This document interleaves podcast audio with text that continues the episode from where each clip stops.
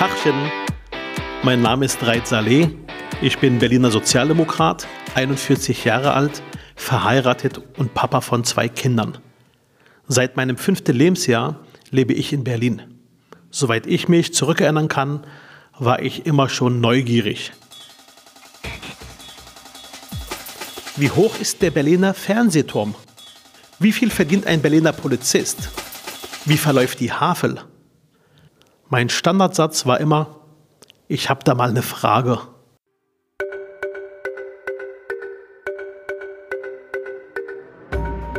Ich finde, Politiker sollten öfters mal wie Kinder sein, sich umhören und Fragen stellen. Das mache ich gerne. Und heute treffe ich Michel Friedmann. Herr Friedmann, Deutschland hat sich verändert. Auf den Straßen wurde es rauer. In den Parlamenten weht ein anderer Wind. Sind die Sitten verloren gegangen? Nein, bei einem Teil der Gesellschaft sind Gedanken, Gefühle, Haltungen offen und unverschämt im politischen und im gesellschaftlichen Raum. Und diese sind geprägt nicht wie ich äh, glaube, dass es das wunderbarste aller Grundgesetze war mit der Idee, die Würde des Menschen ist unantastbar, sondern bei denen ist die Würde des Menschen antastbar. Das ist das eine. Das andere ist, wie viele Leute werben mit strahlenden Augen und mit lautem Mund und Argumenten, dass die Würde des Menschen unantastbar einfach die bessere Alternative ist. Wir sehen, dass die Gesellschaft sich spaltet. Rechtspopulisten demonstrieren zusammen mit Nazis gegen Ausländer, gegen Fremde, gegen Andersdenkende. Auf der anderen Seite formiert sich Widerstand. Hat die Politik Schuld daran, dass sich die Gesellschaft spaltet? Erstens ist es noch kein Widerstand, wenn man in Deutschland eine andere Haltung demonstriert als die von Nazis.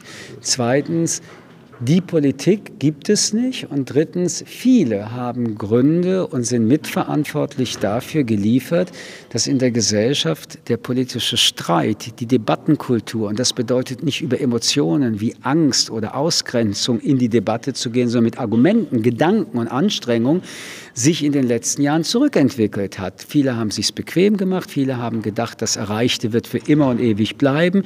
Und wir müssen feststellen, das stimmt einfach so nicht.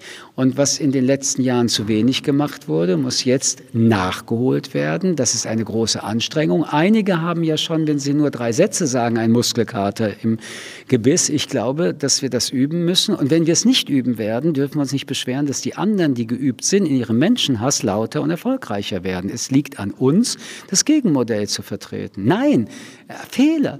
Wir sind das Modell. Wir sind kein Gegenmodell. Wir sind das Modell. Sie sagen, wer AfD wählt, trifft ein, eine Entscheidung zum Selbstmord. Was meinten Sie damit? Wenn Sie AfD wählen, mag es sein, dass Sie auf der Liste derjenigen, die in einem autoritären Hass äh, gesteuerten Land nicht an erster Stelle sind. Aber wenn ein Land zur Diktatur wird, wenn ein Land autoritär wird, wenn ein Land das Grundprinzip der Unantastbarkeit der Würde, des Respektes, der Augenhöhe aller Menschen zueinander verlässt im politischen Sinne, dann sind am Ende alle dran. Das muss nicht körperlich stattfinden.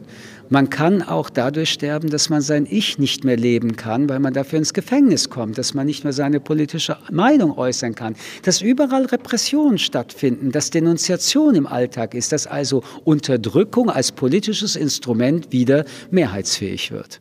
Die AfD ruft dazu auf, in einer Plattform der AfD Lehrer anzuschwärzen, die sich ähm, falsch verhalten äh, während den Anfängen.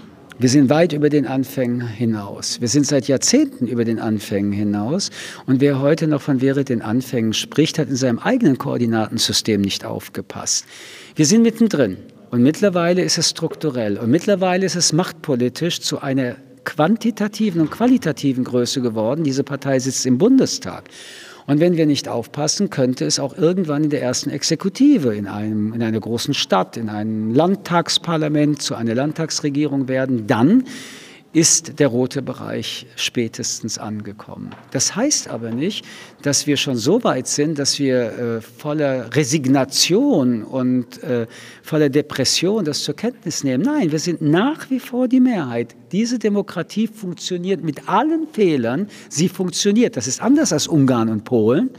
Aber wie schnell aus demokratischen, rechtsstaatlichen Organisationen ein autokratischer Staat wird, das sieht man an europäischen Mitgliedsländern. Ich will das nicht. Ich möchte, dass meine Kinder lachen können, frei sind, sagen können, was sie wollen, leben können, wie sie wollen. Ob meine Kinder homosexuell, heterosexuell, wie auch immer sind, das sollen sie leben dürfen. Solange sie mich nicht dazu oder andere zwingen, genauso zu leben, ist alles gut. Aber die AfD zwingt uns, so zu leben, wie sie wollen. Und wenn sie schwul sind, dürfen sie so nicht mehr leben. Und schwul sind wir in irgendeiner Form alle. Und sei es, dass wir eine andere politische Meinung haben, dass wir anders orientiert sind von unserer Religion. Dieses Anderssein, das ist eigentlich das große Versprechen für ein gelungenes Leben. Die wollen eine ganz andere Struktur haben. Sehen Sie, ich habe in meinem Leben noch nie Angst gehabt vor der Vielfalt des Menschen. Ich habe Angst vor seiner Einfalt. Letzte Frage.